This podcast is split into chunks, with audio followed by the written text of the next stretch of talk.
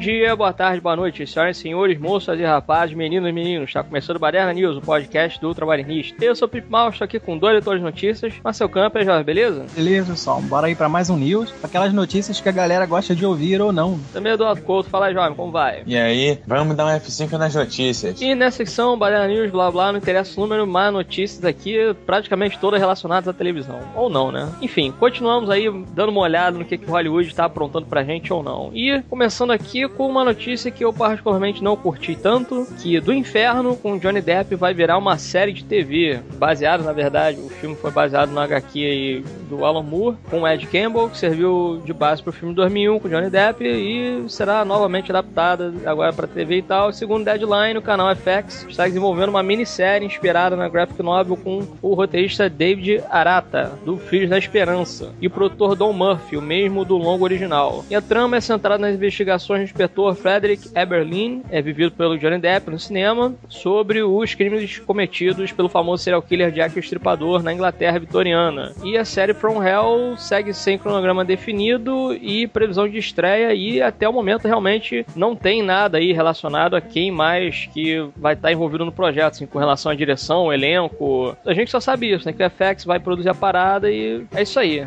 Eu, particularmente, não. De fato, até acho interessante ser uma minissérie, porque bem ou mal é numa HQ fechada, né? Que o Alan Moore acabou escrevendo. Eu, particularmente, acho ela bem chatinha para se ler, acho ela bem maçante. Mas, pelo fato de ser uma minissérie, acaba sendo mais interessante, na minha opinião, porque acho que dá pra esmiuçar bem ali o que, que o Alan Moore acabou escrevendo e tal, relacionado aos crimes do Jack o Estripador. E aí, vocês acham que é uma boa ideia ou não? Fazer aí uma série de TV baseada num filme que não deu tão certo assim. É aquilo que a gente sempre fala de na série você tem mais tempo para desenvolver e tal. Mas eu não tenho muito interesse não, cara. Assim, eu particularmente eu já vi que o filme meio que não, não explorou tanto, né? O quadrinho mesmo, né? O quadrinho é, é, do inferno aí, escrito pelo Alan Moore e tal. É mais aprofundado, inclusive. O filme ameniza muitos pontos e tal. Eu nem acho o do inferno filme ruim. Eu vejo alguns pontos interessantes, mas é aquela coisa, ficou um filme bem, bem embalado, né? Com um lado mais comercial e tal. Não que seja isso ruim, mas o filme não teve a força que pelo menos o, o quadrinho teve. E série, você pode consertar aquilo que no filme não teve, ou seja, essa profundidade aí que, que eu tô dizendo. Ou como pode ficar tudo muito genérico também, né, cara? Pode ser mais uma história sobre, sobre investigação, sobre um. atrás de um serial killer, sobre. Não sei como é que seria aí o, o caminho que a série levaria. Depende muito do ator principal também aí, tinha que ser um, um protagonista bem amargurado, bem marcante, assim, o personagem é interessante. Esse é o tipo de produto que não tem meio termo. Ou vai ser muito legal, muito bacana de se ver, ou vai ser um, uma bomba, né, cara? Vai ser uma grande porcaria, assim. Eu não, não vejo um meio termo aí pra esse do inferno série, não. Eu acho desnecessário, cara. É uma historinha que eu acho que pra seriado pode cair mais pro genérico, sabe? Sei o que seria tão mais aprofundado, já que o filme também tentou e não conseguiu. Não me despertou muito interesse, não. É, se fosse até aí com pessoas bacanas aí por trás de desenvolvimento da série, os talentos aí envolvidos, até daria, mas nem isso tem, né, cara? Não foi falado quem são os responsáveis, que tá por trás aí e tal. Só o roteirista aí, o David Arata, né? É, o produtor Don Murphy mesmo, não conheço e tal. Então, enfim, não tenho muita é, esperança mesmo pra essa série, não. Não sei o que esperar, na verdade, sobre o seriado. Pode até ser legal, mas eu, eu acredito que seja mais uma coisa mais que fique no, no, no lado genérico mesmo. Eu não cheguei a ler HQ, não vi o filme inteiro, só vi trechos do filme. Não foi um filme que me chamou a atenção. Então, assim, eu acho que provavelmente a série vai ser mais uma no meio, né? Se for um policial correndo atrás de um serial killer, cara, a gente já tá com pelo menos umas quatro aí de sucesso, não só nos Estados Unidos, mas fora dele. Então, eu acho que vai ser mais uma no bolo. E sem muita informação de quem é que tá por trás, então mais chance ainda. É, isso daí, essa notícia já tem um bom tempo, né? E desse tempo que a notícia foi noticiada, até o momento não tem realmente nada assim, né? Relacionado a quem mais está envolvido no projeto e a gente fica muito com o pé atrás numa situação dessa, né? A gente tá querendo um pouco mais de informação, mas, né, infelizmente não tem aí, a gente fica meio que às cegas, né? Mas assim, eu li a HQ, eu achei ela, né, como eu já falei, ela é meio maçante e tal para se ler. Tem algumas coisas ali mais pro final dela que fica uma parada meio psicodélica, assim, sabe? É um negócio meio estranho ali que ele acabou fazendo. Mas é tudo meio que baseado ali em relatos, que ele fez uma pesquisa que o Alan Moore é isso, né, cara? Ele é um cara que ele, antes dele criar um projeto assim, uma HQ e tal, por isso que ele demora pra caramba pra escrever, né? Ele dá uma pesquisada, dá uma esmiuçada, ele vai longe assim, né? Ponta solta de repente numa história, ou que tá faltando algum trecho, ele vai lá e pensa em alguma coisa e acaba jogando ali um quê de ficção dentro de uma parada que foi realmente real, né? E histórica e tudo mais, né? Que tinha lá um serial killer que matava prostitutas, né? Na, na época lá, e acabou envolvendo meio que a rainha da Inglaterra no meio também. E, enfim, acontece uma porrada de coisas, mas assim, a HQ em si eu acho ela maçante, sabe? Até visualmente, assim, não, não acho ela tão atrativa. Tem algumas, assim, tem uns quadros dela que são mais interessantes quando pegam, de repente, um quadro aberto, aí você vê um museu de fundo, alguma coisa do tipo, mas no geral, assim, é bem chatinho para você acompanhar, sabe? É assim, são quatro volumes, né? Essa HQ do inferno, né? Graphic novel que seja. Então, eu penso da seguinte forma: se for realmente para fazer aquilo que a gente costuma falar aqui, né? Com relação, por exemplo, ao que o Zack Snyder fez com o 300, né? Que ele transpôs tudo que no conteúdo ali da HQ e tal do Frank Miller, né? Do 300 Sparta, por exemplo, né? O próprio Ótimo acabou fazendo isso. Se fosse um cara que fizesse mais ou menos a mesma coisa que o Zack Snyder fez, você vê ali um produto quase 100% fiel ao que foi mostrado e etc e tal, acho que seria mais interessante, sabe? E felizmente vai ser uma minissérie, né? Então, provavelmente não vão desenvolver algo muito além daquilo que tá ali descrito na HQ, né? Então, isso daí já, de certa forma, acaba sendo uma coisa um pouco mais amenizadora, assim, entendeu? Então, vou ficar no aguardo aí, de repente, num fim de semana morno, acabe assistindo aí quando acabar saindo mais alguma coisa relacionada ao projeto. Ok, falando de Ctrl-C, Ctrl-V, remake de Highlander parece que vai contratar o Tom Cruise. A refilmagem de Highlander, o Guerreiro Imortal, parece que tá com um contrato novo, né? De acordo com o site, o estúdio Summit convidou o ator para viver o mentor do protagonista, papel equivalente ao de Sean Connery no original. As negociações com Cruise, no entanto, ainda não começaram. O Ryan Reynolds, que fez Lanterna Verde, abandonou o projeto no ano retrasado e um novo ator ainda está sendo procurado para protagonizar aí a série. A direção segue com o diretor do Velozes Furiosos 3, 4, 5 e 6 ali. Então parece que vai bem. O problema tá na roteirista, que parece que vai ser a roteirista da saga Crepúsculo, mas entretanto, ela fez a série Dexter ao mesmo tempo. Então nós temos uma coisa muito ruim e uma coisa muito boa. Né? Vale lembrar que Highlander, o original é de 1986. E aí, tá na época mesmo de filmar? Vale a pena? E será que o ator tá bom pro papel? Ah, não, cara, eu acho que eu.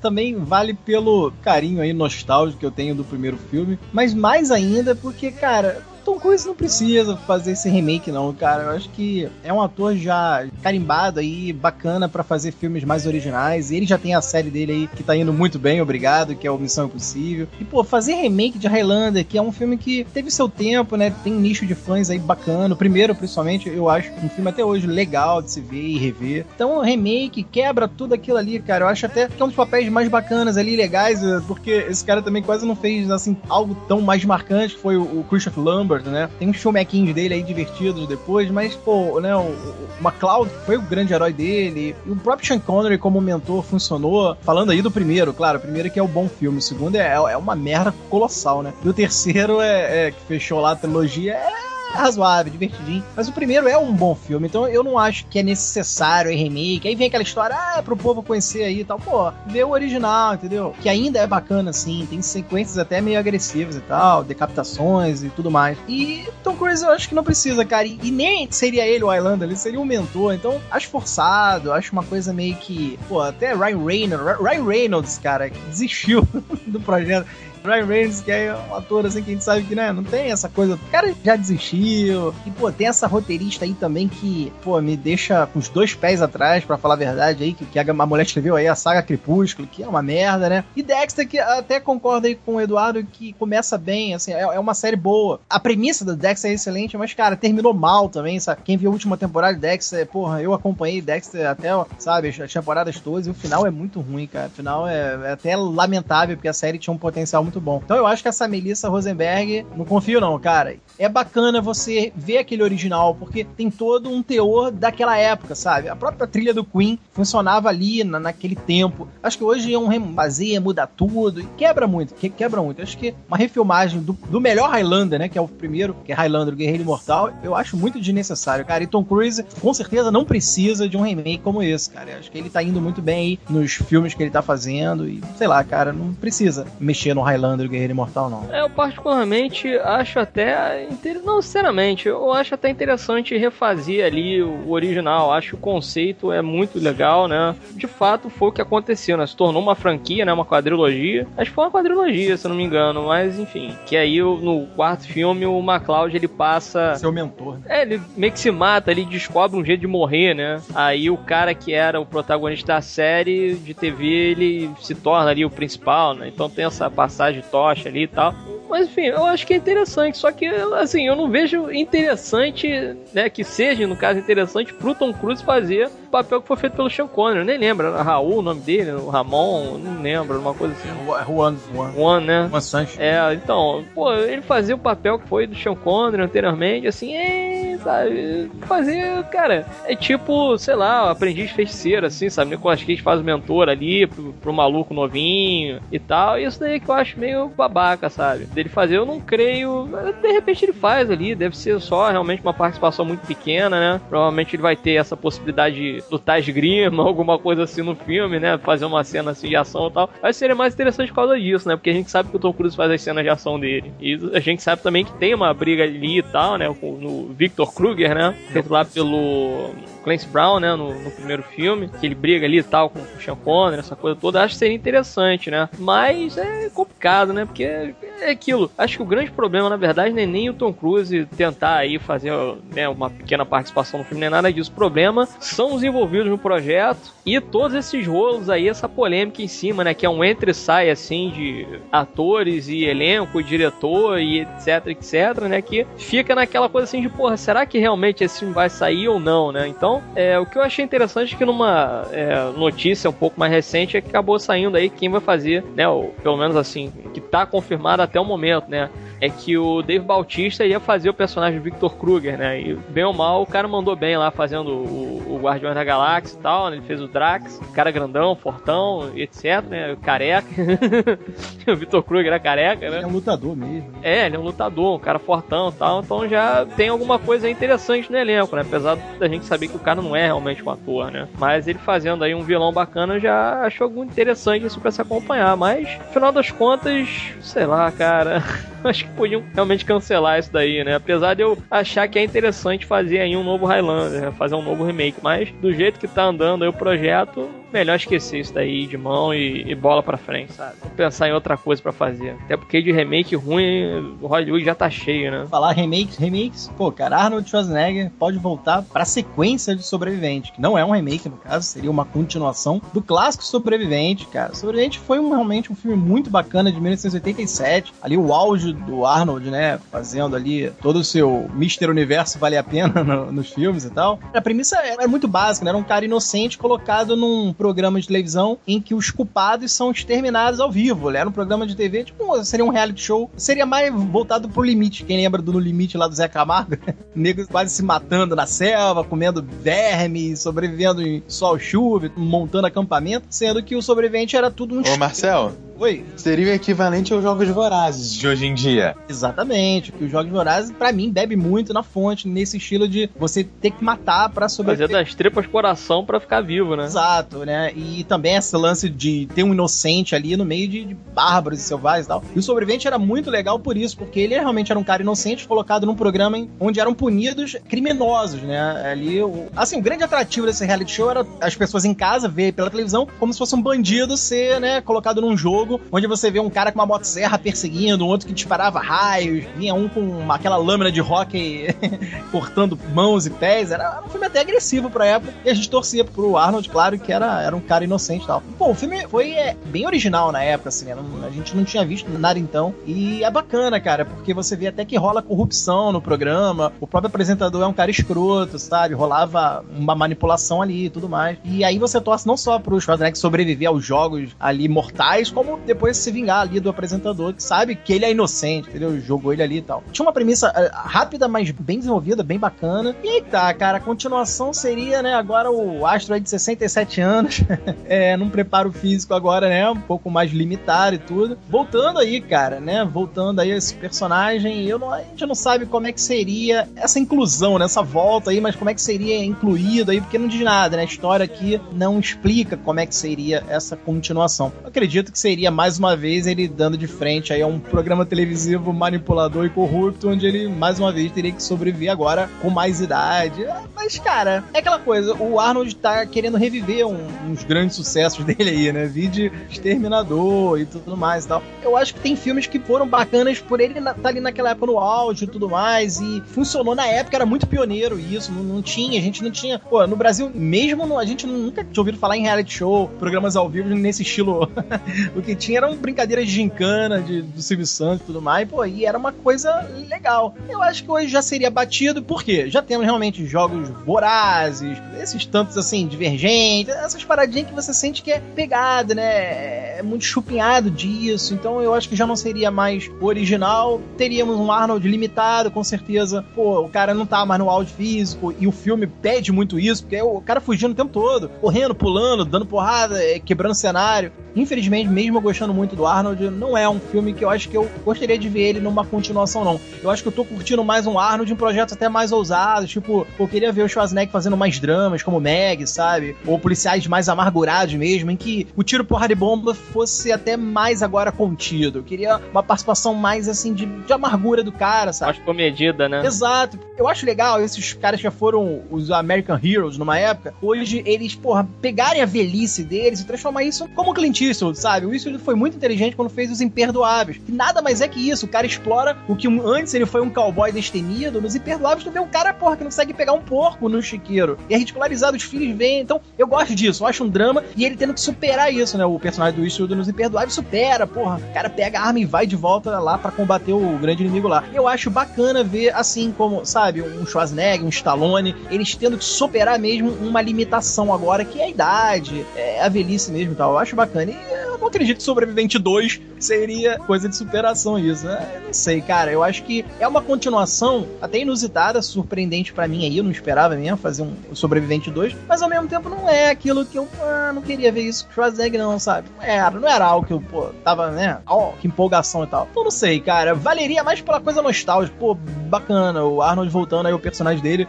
o sobrevivente, né, do original. Mas ainda assim, não, não, não ficaria entusiasta, não, cara, sabe? Não, não me chamaria muito, porque é o que eu falei. Eu gostei muito de ver o Arnold em projetos mais assim, estilo Meg, e eu queria mais ver realmente esses caras mais no drama, cara. Como se já houve a época em que eles eram mais nação. Acho que hoje, acho que é o tempo deles, por mostrarem até que podem atuar mais, sabe? Jogar mais performance, interpretação mesmo. Para mim, não rolaria o Sobrevivente 2, não sei. Aqui não fala nada também, não diz nem o roteiro, como é que seria. Só relembra aqui o original, né? Que foi situado no ano de 2017, olha só, né? Estamos chegando aí, mas foi realmente futuro, né? Um programa de televisão no futuro. Mas não sei, cara. É mais esse sentimento que o Arnold quer de reviver personagens que ele talvez goste pessoalmente. Ele tem um carinho, né? Mas eu não, realmente não sou um grande entusiasta de ver uma continuação desse filme com ele, não, sabe? Gosto muito do primeiro, mas não me chama muito esse Sobrevivente 2, não, cara. É, eu concordo aí com o Marcel, né? Agora, o que eu vejo do Sobrevivente 1 é que, cara, se criar um Sobrevivente 2 é meio complicado em cima daquele filme. Pelo que eu lembro do final desse filme, os caras destroem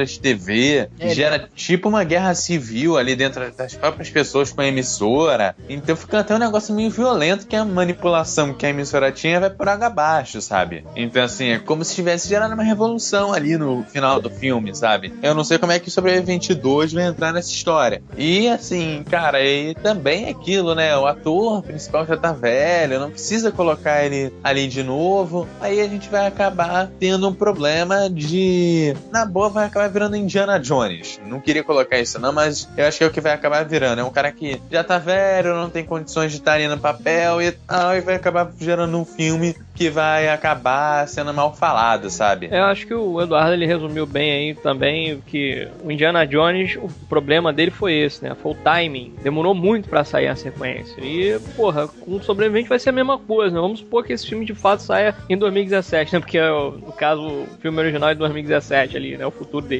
Aí tu imagina só, sei lá, uma guerra civil que durou 30 anos e aí vão refazer lá o negócio. Quer dizer, eu sei lá, eu acho meio exagerado. Assim, se fosse seguindo mais ou menos nessa linha de raciocínio, de, né? Vamos dar esse pulo também de 30 anos na história, né? Vamos supor aí que eles filmem isso e o filme sai em 2017, mas na história do filme se passa em 2047. Será que ele virou um líder de uma revolução ali para bater de frente contra o sistema fascista, né? E aquela coisa toda que eu acho meio, né, desnecessário assim. Então, acho que o grande problema na verdade do sobrevivente é isso, é o timing da parada. Se fosse assim, se o filme tivesse sido feito há 10 anos atrás, né? É, não, até 15 anos. Se fosse assim, o filme original saiu em 87, se eu não estou enganado. Se a sequência saísse em 1990, 1991 ou 2 por aí, até que, pô, funcionaria bem. Acho que, né, pelo próprio visual, assim, do ator não mudou tanto em 4, 5 anos, né? Mas o cara quer pegar o mesmo ator e botar 30 anos depois, aí não dá, né, cara? O cara já tá cansado, já tá velho, não sei o que, vai, porra, realmente vai demandar uma força física ali que o cara não vai conseguir demonstrar, vai ser aí um problema, inclusive, pra eles filmarem, né? Eu lembro, inclusive, né, falando aí tudo da idade dele, eu lembro da cena lá que tá o Schwarzenegger de um lado da cama e o Stallone do outro, os dois todos arrebentados, sabe? Eu tava filmando lá Mercenários 2. É mais ou menos isso, quer dizer, é um time aí que, pô, não tá legal, né, pra fazer. A ideia eu acho interessante. Você pegar um programa de televisão, joga todo mundo lá e bota nego pra se matar, sabe? O cara que é supostamente condenado ali, né? Um viciado, um assassino, estuprador, qualquer coisa do tipo. E o cara tá sendo caçado ali por um bando de malucos, porra, cuspindo fogo, jogando raio, com serra elétrica na mão e saindo na porrada ali, tendo que sobreviver, né? A ideia é bacana, né? E até os outros cenários que eles poderiam usar seria legal também, porque ali mostra tipo uma cidade só destruída, né? Como se fosse quase um subterrâneo ali, né? Não que não seja subterrâneo, porque tem várias ações ali a céu aberto. Mas é uma parada assim meio, né? Ah, pô, tipo, é, é uma parada meio demolidora, assim, no Stallone, né? Que você tem uma nova sociedade, mas você tem ainda os escombros da sociedade anterior ali ao redor, né? E tal. Então, quer dizer, é uma boa ideia, mas ao mesmo tempo com o timing errado. O problema é esse, na minha opinião. O tempo errado agora. É, poderia fazer alguma outra coisa relacionada ao Schwarzenegger numa situação de sobrevivência, mas não chamar de Running Man, entendeu? Acho que poderia fazer alguma coisa assim. Jogar o cara cara numa outra situação onde o cara tem que sobreviver, né? Tipo,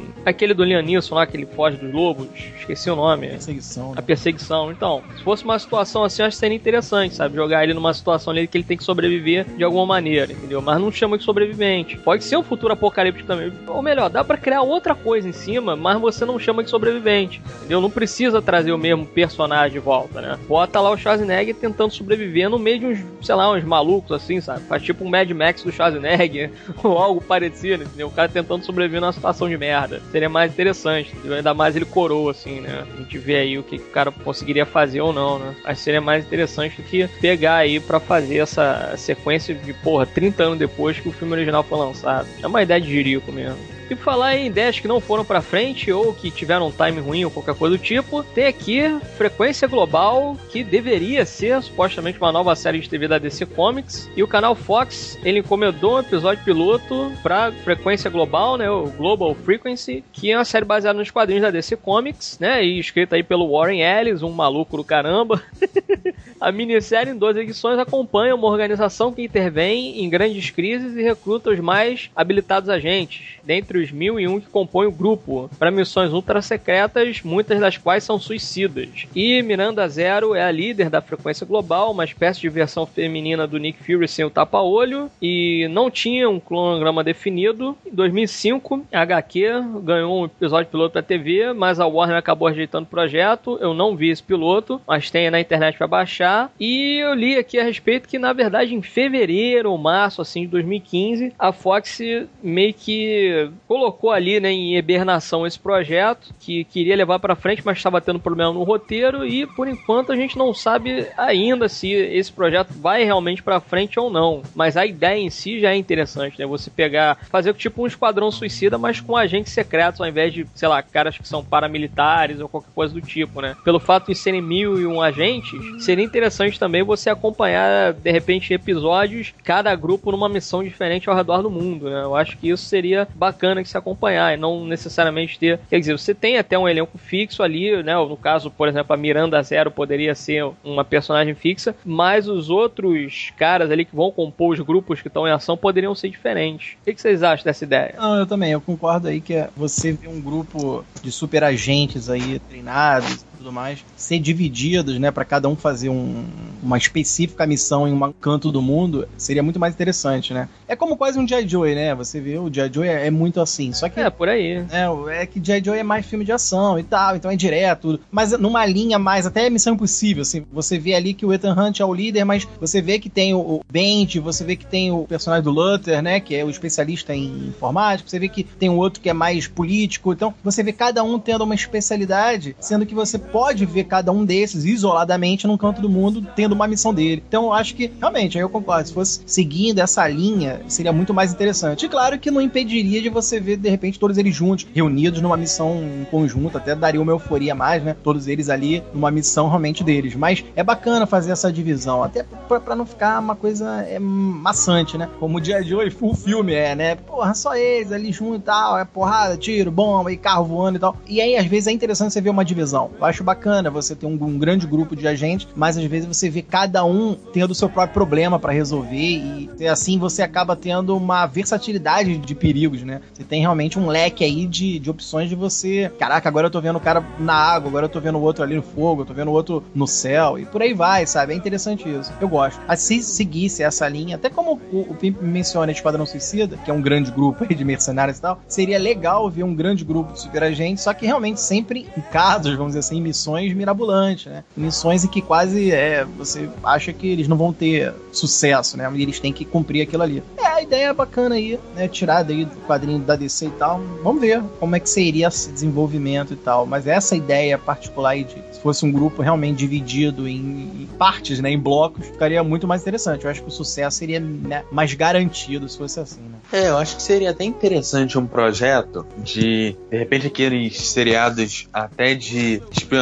que a gente está acostumado, né? Eu acredito que dá para fazer até uma ideia mais interessante de você trabalhar um personagem no episódio 1 e voltar a trabalhar com ele no episódio 5, sabe? E ser uma série, de repente, com 30 episódios. Volta ali de 30 episódios, 30 e pouquinho, 20, bastante coisa, né? E você trabalha, aí você tem pontos da temporada onde você junta o cara. Cara, tendo um número alto até de agente, cara, você botar mais um, tira um no meio do caminho, um morre, outro chega. E, cara, no que não vai faltar a história. Então, eu acho que tem como dar certo. Agora, precisa de um roteiro bem produzido e alguém para comandar um projeto que tem que ser diferente do que tá aí. Porque se for igual o que tá aí, ele vai morrer, né? Eu acho que não é um projeto que vai vingar parecido com o que tá aí. O cara tem que pegar um esquema de uma série e transformar o esquema que a gente tá acostumado de série pra uma nova forma. Como eu falei, ah, acompanhar um personagem tal. Você acompanha ele no episódio 1, no episódio 5, ele em grupo no episódio 9 e depois ele numa missão sozinho de novo no episódio 11, entendeu? Então seria tipo isso, seria várias séries dentro de uma série maior, sabe? Exato, se fosse seguindo nessa linha, né? Porque a ideia é essa, né? Que são mil e um agentes no grupo, então se cada um tivesse uma especialidade ali, né? Algo tipo que o Bill, né? um é especializado em faca, outro explosivo, outro em sei lá o que e tal, né? Enfim, aí sim eu acho seria interessante. Como o Eduardo falou, seria mais legal também esse tipo de coisa, né? De você ter um personagem que aparece num determinado episódio, ele vai aparecer dois, três episódios depois, fazendo de repente uma outra coisa, ou, por exemplo, num episódio ele tava como um do grupo, no outro episódio ele tá como líder do grupo, né? Vamos ver como é que ele vai interagir com a outra galera. Será que o cara realmente está preparado para seguir ali como líder do grupo dentro daquela missão meio maluca e tal, né? É porque eu, eu tô até, inclusive, aqui quando a gente tá falando, a gente tá gravando, eu tô procurando aqui para ver se eu consigo encontrar HQ pra fazer o download. São só 12 revistas, né? Pra ter uma ideia mais ou menos do que, que o Warren Ellis acabou escrevendo mas eu não consegui encontrar ainda. Tô vendo aqui um link e tal, de repente até jogo aí no... pra galera baixar e tal, pra dar uma olhada, né? Porque o Warren Ellis é um cara meio maluco, assim, quando escreve, né? Um cara que ele bota umas paradas às vezes meio agressivas e tal, né? Então, cara, assim, me empolgou a ideia de, apesar de eu, assim, não ser um grande entusiasta de séries investigativas e tudo, né? Mas pelo nome aí, Frequência Global, você pode ter episódios, às vezes, assim, ao redor do mundo, né? Não ficar sempre em cima de uma determinada coisa, né? Por um episódio pode se passar na Havaí, o outro na Europa, o outro se passa, sei lá, na Austrália, né? Esse é o tipo de coisa que eu acho que seria interessante de acompanhar, né? Mas, infelizmente, aí a Fox botou esse projeto na geladeira, a gente não sabe se vai realmente ver a luz do dia ou não, né? Mas, porra, eles acabam aí aprovando tanta série merda que uma série um pouco mais interessante, bem ou mal aí, baseada numa coisa que o Warren escreveu, já é algo interessante para se acompanhar por si só, né? É, e tem uma outra coisa que pode ser interessante, né, nesse esquema de série. Imagina uma série, sei lá, que o cara tá indo pra uma missão que geralmente são missões suicidas, como tá aí na sinopse, né? Pô, imagina no fim do episódio aquela cena máxima que você não sabe se o cara vai morrer ou não. E se você só vai ter notícia do cara quatro episódios depois, cara. Você vai ficar um mês para descobrir se o cara tá vivo ou não. Isso deve ser bacana e é uma coisa que a gente não tem hoje em dia. É, porque você, dentro da série, tem aquele lance do elenco fixo, né? Então tem aqueles personagens. Poderia ser de fato uma coisa lá de Walking Dead, assim. Você tá acompanhando o personagem e tal, quando você menos espera, o cara vai desarmar uma bomba, não consegue, a bomba explode, o cara morre. Fala: caramba, olha isso! Pô, o cara tava lá no começo da série, o cara morreu agora e tal. Seria interessante, sim, porque você acaba se envolvendo com os personagens ali. Às vezes o cara morrendo ali numa coisa meio boba, assim, seria até impactante também, né? Pra galera que tá acompanhando a série. Seria algo interessante acompanhar, assim, né? Tanto o que os caras vão fazer, quanto é, com relação mesmo, né? Esse lance do perigo ali do personagem morrer ou não, né? É, o que eu tô dizendo é o seguinte, cara, você deixar uma dúvida de um mês na cabeça da galera vai ser interessante, porque o que vai ter de gente reclamando e depois de um mês com a galera na dúvida, o que também vai gerar de spoiler na internet, não vai ser brincadeira. É, mas mesmo assim seria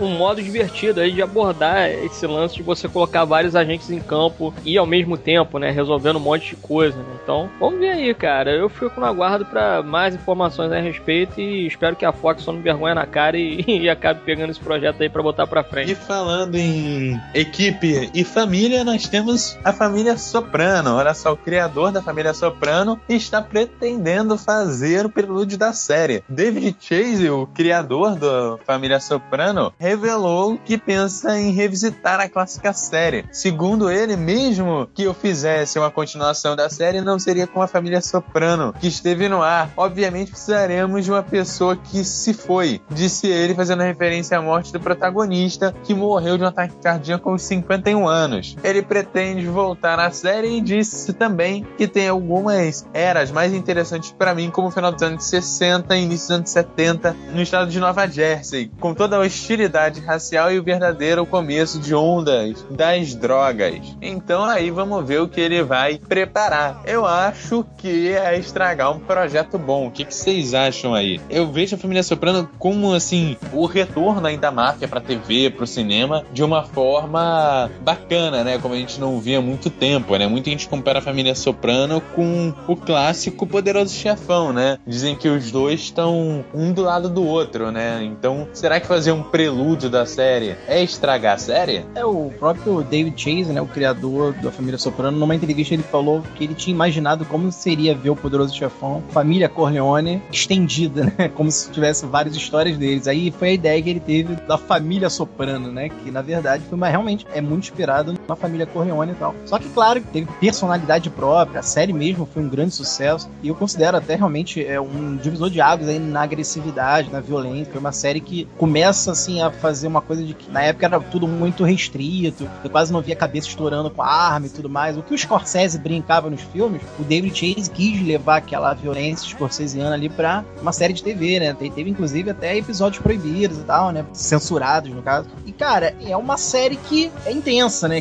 Eu não acompanhei direto, eu vi espaçadamente, né? Eu vi uma temporada, eu peguei outra no meio e tudo mais. Eu confesso que eu vi bagunçadamente, o que não, não se deve fazer com a família Soprano, porque é uma jornada, né? Do Tony Soprano, que é tido hoje como um dos maiores, assim, o vilão ou o herói, ele é movido por situações, né? E muitas vezes um cara pode ser os dois, pelas situações que vão envolvendo ele, né? O Walter White era assim, um momento você torcia por ele, por outro, tu, caralho, que cara é filho da puta. E o Tony Soprano é muito assim também, né? O problema daí, se um prelúdio, é, tudo bem, o James Gandolfini faleceu, morreu tudo, mas é, o prelúdio pode contar ele jovem, né? Então aí eles vão, obviamente, pegar um ator aí mais novo e tudo mais. Só que aquela coisa, a força cai, cara. Eu, eu acredito muito nisso, porque quando você já vê a série começando, ele já é um cara que já tem uma certa estabilidade, ele já tá inserido no mundo da máfia ali de Nova Jersey e tudo, né? Então você acaba percebendo que se eles têm essa ideia do prelúdio, vai ser quase como realmente é o Poderoso Chefão 2, que mostra ali um flashback, como foi a vida do Vitor Corleone chegando na Nova York dos anos 30, 20 ali. É uma coisa muito de construção, né? De personagem, é muito, pô, ele se envolvendo, começando a criar laços, rede, né? Aí vai acabar topando no Boardwalk Empire, né? Que é uma série também que leva muito isso. É, até mostra ali o, o iníciozinho do Al Capone, no mundo já da máfia ali, dos cassinos e da bebida, né? Da lei seca. É Atlantic City, o cara. Ô, Marcel, Exato, né?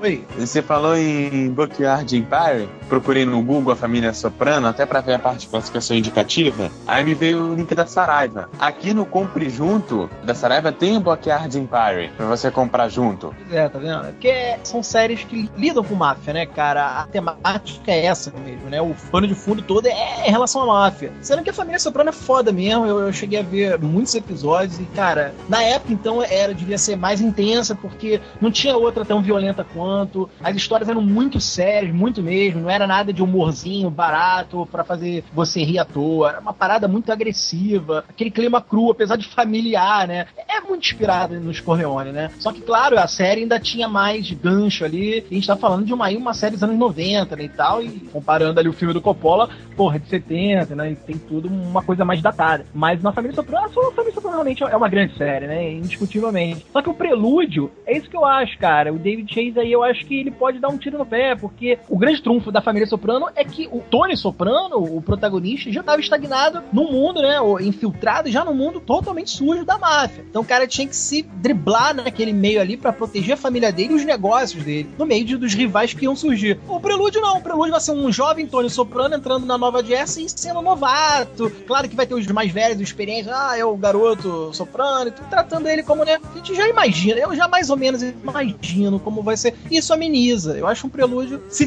vai ter cenas violentas, pode ter, mas é aquela coisa, se for usar aí o Tony Soprano, e eu acho que, claro, que vai usar o, o Tony Soprano, porque é o prelúdio da família e tal. For aqui o, pela matéria dizendo que o David Chase tá envolvido, né? O cara tá. Ele relatou mesmo aqui a Society Press, né? Que pensa em revisitar sua série e tal. Né? É o David Chase por trás, então é como você imaginar o Vince Gilligan, né? Do Breaking Bad, porra, fazendo algo que, é, bem ou mal, é o cara que tá criando, né? A gente vê pelo Better Call Saul. Que, porra, tem a mão do cara, tu vê a qualidade ali, apesar de não ter todo aquele lado mais visceral do Breaking Bad, mas você vê o talento ali do Gilligan. Eu acho que é aquela coisa, vai ser uma série bem produzida e bem feita. A coisa que eu acredito que quem tá esperando um Família Soprano 2 aí, né? Não é, isso é um prelúdio, eu acredito que vai amenizar. Cenas violentas, mas com um personagem mais leve, entende? Eu acho que vai, pode acontecer assim, né? Pegando o fato do Poderoso Chefão, não sei quem teve a oportunidade de ver, mas eu cheguei a ver a versão para TV, e a versão para TV ela é na ordem cronológica, né, do Poderoso Chefão. Então, cara, todo aquele trecho que seria do segundo filme, sendo mostrado antes do primeiro filme, é extremamente lento, extremamente chato, não tem a menor graça, sabe? E você fica de saco cheio de ver o filme. Então, assim, eu acho que pode acabar na mesma coisa. Você vai acabar ficando de saco cheio, porque não, não é bem aquilo ali que você tá querendo comprar, sabe? É, é o que eu acredito muito que, pô, é aquilo que eu falo, cara, você tem um Darth Vader, vamos supor, um exemplo agora, assim, Darth Vader é o grande vilão e tal. Pô, mostra ele, ele novinho, como ele começou a se tornar. Moleque sendo escravizado, essa coisa toda. Ah, né? sabe? Eu acho tudo muito desnecessário. Claro que vai atrair os fãs. Oh, meu Deus, é o Darth Vader, eu quero ver a origem do cara. Mas a origem não é o cara, não é ele já sendo. Eu não me interesso mesmo em saber como era o Walter White antes de, sei lá, de ser professor e antes de adquirir o câncer. Isso não me interessa. A jornada dele ali que o Gilligan quis que pra mim é o ponto máximo da vida do cara. A jornada melhor tá ali na série. É a mesma coisa da família Soprano. A melhor jornada do Tony Soprano é o que a série me mostrou. E, porra, cenas fodásticas, sequências muito fodas e tal. Mas aí eu imagino, é isso que o Eduardo até falou. Você imaginar o Vitor Corleone ali se instalando, criando. Quem fez até foi o Rob De Niro, né? No Poderoso Chefão 2. Ele se instalando em Nova York e ele não era ainda, né? Não era. Você vê que o cara carregava saco de batata, de mercearia pra mercearia. Era, era um Harris e tal. Eu acho que você vê um Tony Tony Soprano sem aquela visceralidade que o Gandolfini, que porra, era um puta de um ator, fez aí com o Tony Soprano ali nos anos 90, entendeu?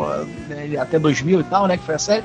Não sei, cara, não sei. É, o David Chase, ao mesmo tempo, é o criador, o cara vai manter uma qualidade, mas não me interessa saber a origem do, do né, o, o, a juventude, infância do Tony Soprano interessa, porque a força dele é ele já ali na meia idade, ali, ali que era foda. Então, parece que é uma necessidade que um criador tem. Às vezes o cara criou um foda, ah, um Indiana Jones, quero mostrar a infância do Indiana Jones. Claro que o Lucas não ia desperdiçar e fez, né? Jovem Indiana Jones. É, então, eu acho que é, mas se você analisar, porra, é desnecessário, cara. A melhor jornada é ele ali naquele momento. Então, você tem que identificar e reconhecer. Não, o melhor ponto da minha criação é esse. Então, por que eu quero voltar 30 anos atrás? Pô, é só fazer essa pergunta. Não, pra ser uma historinha que eu acho que não me chama muita atenção, não, sabe? Apesar de estar tá nas mãos aí do criador, que é o David Chase, que foi realmente um foda, um criador muito foda. Pô, mas não sei, não sei, realmente aí é o tipo de material que só vendo. E eu acho que vai topar com o Boardwalk Empire, porque o Scorsese aí que produziu até o Boardwalk Empire, faz o Pimp até, né, viu mais do que eu. Eu parei ali na segunda temporada, nem, nem continuei, apesar de ser realmente uma série muito bem produzida, que contava ali um pouco da origem da máfia nos cassinos ali de Atlântida, Las Vegas, e até o início do Capone ali na, na lei seca. Então quer dizer que é a origem, é a origem tudo das redes mafiosas. Eu acho que vai cair muito nisso, cara. Não vai fugir disso. Só que no caso do Soprano é máfia de território, é máfia até de drogas, né, envolvendo armas e tudo mais. Então não sei como é que vai ficar isso na origem do Tony, que é um grande personagem, né? Convenhamos que é ao lado aí do talvez do Walter White, do Brian Cranston, é realmente um anti-herói muito foda de seriado. Então não sei como é que ver ele jovem ia ficar mais interessante, já que ele jovem ainda estava construindo esse caráter dele, né? Então não sei. É, acho que o grande problema é justamente nessa. Eu não sei, talvez seja uma insegurança do cara de querer criar algo novo. Porque se você for parar pra pensar, assim, para você contar a infância do cara, a adolescência do cara, o cara entrando na máfia, não sei o que, da, da, da, da, da, soa meio genérico no final das contas, entendeu? O interessante são os conflitos que o cara tem que lidar naquele momento que ele tá na vida dele, né, cara? E é isso que a gente costuma acompanhar, assim, né? Agora, isso em seriados em geral, né? Que a gente encontra os personagens naquela situação de merda e dali pra frente a gente vai acompanhar o cara, né? Uma ou outra informação ali, talvez do passado do cara a gente tenha, né? Uma amante que o cara teve, de repente um filho fora do casamento e tal, mas isso são coisas, né, que vão acontecendo paulatinamente na vida do cara, né? E, mas ao mesmo tempo agrega e mas também não prejudica o produto final, né? Então, cara, assim, é quase a mesma situação do sobrevivente, né? Que a gente acabou de ler aí também, que, porra, pega uns conceitos que foram trabalhados ali, uns conceitos que você acha interessante, poderia ser trabalhado de repente numa, vamos dizer assim, máfia mais vintage, né? Anos, sei lá, anos 60, 70, alguma coisa assim, e cria uma outra coisa, sabe? Agora o cara falar, ah, não, porra, não, porque assim, o cara ele tenta vender o peixe dele, né? Ele chega lá, não, tem uma ideia aqui, vamos fazer uma máfia vintage, né? Anos 70, assim e tal. Tipo os bons companheiros, né? Vamos fazer uma máfia vintage. Cara, ah, mas porra, esse daqui, não sei o que, é máfia, não sei o que e tal. O cara fala, não, mas é, é o Sopranos, entendeu? Joga os Sopranos aí, então vamos contar a história do Tony Soprano. Aí o estúdio, opa, então já é mais interessante, o Soprano foi foda e tal, ganhou M e bababá. Aí, ou seja, aí o cara vende o peixe dele, mas porra, é meio desnecessário, sabe? Que parece que tá assim atualmente, né? Tá tendo meio que esse revival de séries, né? Vem aí Prison Break, Arquivo X, Heroes. Cara, não, né? Não, vai fazer outra coisa, faz outra coisa diferente, faz outra coisa mais interessante, entendeu? Principalmente para falar de máfia, sabe? Máfia você pode ir longe, assim, você pode até botar outras máfias no meio, né? Até o Demolidor ali que une todas as máfias e tal, quer dizer, aquilo dali é interessante acompanhar, né? Você vê a interação ali das máfias, cada uma cuida de um determinado ponto e tal, né? Como é que fica aquilo dali? Será que alguém vai querer um monopólio da parada toda, né? E etc. Eu acho que é mais interessante esse tipo de conflito para mostrar do que mostrar a infância do cara ali, ele, sei lá, tendo que entregar jornal, né? Ou servindo ali de pombo correio, né? Para levar uma informação para um lado da cidade e tal. É, entendeu? É, não precisa. Faz outra coisa. A não ser que fizesse algo do tipo que o, Nolan acabou fazendo, por exemplo, no Cavaleiro das Trevas Ressurge. Tem aquela pegadinha no final que a gente descobre que o personagem do Joseph Gordon é o Robin, né? No final das contas, né? Não é o detetive lá que ele falou que era, né? Não, ele é o Robin, olha só. Interessante isso. Aí chegar no último episódio, o cara, de repente, adotar esse nome, né? Ah, não, sou o Tony Soprano e tal. Né? Aí sim seria mais interessante, mas fazer já sabendo ali que é a história contada por Tony Soprano desde os primórdios até chegar ao ponto lá da série original é meio, meio complicado, assim assim, eu não acho isso legal, não. É como vocês falaram aí, eu reafirmo isso aqui pra gente, né? Que, porra, o cara pode fazer outras coisas mais interessantes, né? É que nem, por exemplo, o cara lá que fez o Sons of Anarchy, ele vai fazer uma série agora meio medieval, assim, né? É o Bastard Executioner, né? O executor bastardo e tal, né? O executor de bastardo que seja. Ele falou, pô, quero trazer uns caras do Sons of Anarchy pra fazerem uma participação tal, um outro papel, não sei o que, né? Aí é interessante, entendeu? Porque é uma outra história, num outro esquema, num outro universo, mas você tem um ou outro ator ali que já trabalhou com o cara anteriormente. Então é mais interessante você acompanhar, entendeu? Do que você pegar um elenco, de repente, aí até mesmo repetido ali, dependendo da situação, né? Mas dentro do mesmo universo. Não, faz um universo diferente, conta uma outra história de máfia, bota outros conflitos, né? Ou pega um conflito que de repente não foi tão bem explorado assim na série original e estende para um outro arco dramático mais interessante e etc, sabe? Eu acho que o cara pode fazer isso, entendeu? entendeu? Acho que o cara tem talento para isso. Então ele querer vender um produto com a marca Os Sopranos, é, sei lá, parece que o cara ele não tem muita segurança no que ele tá vendendo ali no final das contas. É isso que eu consigo sentir que o cara tá fazendo. Ah, porra, tem que botar uma outra série aí, então, ah, porra, qual é o meu sucesso? Meu sucesso é Soprano, então vamos fazer outra coisa em cima do Soprano. Desnecessário, né? A gente quer coisas novas, né? Material novo aí. Seja criativo.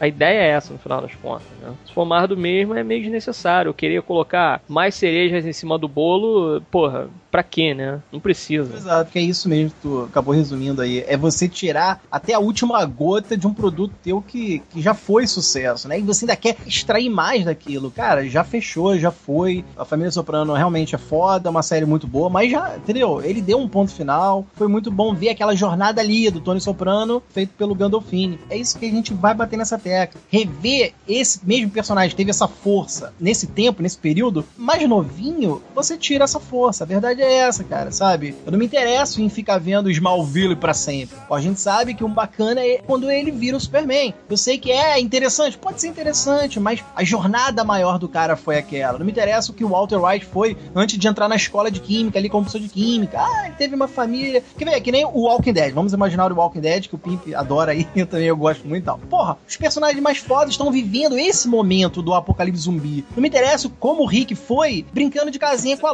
Lori, entendeu? E ai, pra mim vai ser bobo. Mais que eu gosto do Rick, né? Que é o líder, o personagem que eu mais curto e tal. Ele, o Daryl. Não me interessa o que eles eram antes. Ah, vai ser interessante? Pode ser, mas a força tá sendo agora, porque eles estão vivendo um momento mais dramático e drástico na vida deles. Entendeu? É por aí. Tony Soprano viveu um momento mais drástico na jornada daquelas temporadas. Eu fico analisando, porra, será que o criador não consegue analisar isso? Tudo bem, ele vai arrastar todos os fãs do Gandolfini ali e da família Soprano. Ah, ele vai contar a história do Tony, porra, eu quero ver isso. Mas não vai ser a história do Tony que a gente gostou. Essa história de um Tony iniciando ser Tony. Entendeu? O negócio é muito chato isso, cara. Eu acho que realmente, como o Pink falou aí, é você ser mais criativo, é você ousar e mudar até a temática. Você, porra, que fez um faroeste, faz algo espacial. Você que fez um drama, faz algo agora, sei lá, na linha do suspense, terror, um thriller. E eu acho que é por aí, cara. Como o criador aí, ele deu, o exemplo até do Kurt Sutter, que eu gosto muito, é um cara que escreve bem a beça, fez o Sound of Anarchy, que é porra, uma série de motoqueiros. Coisa meio urbana, é quase máfia de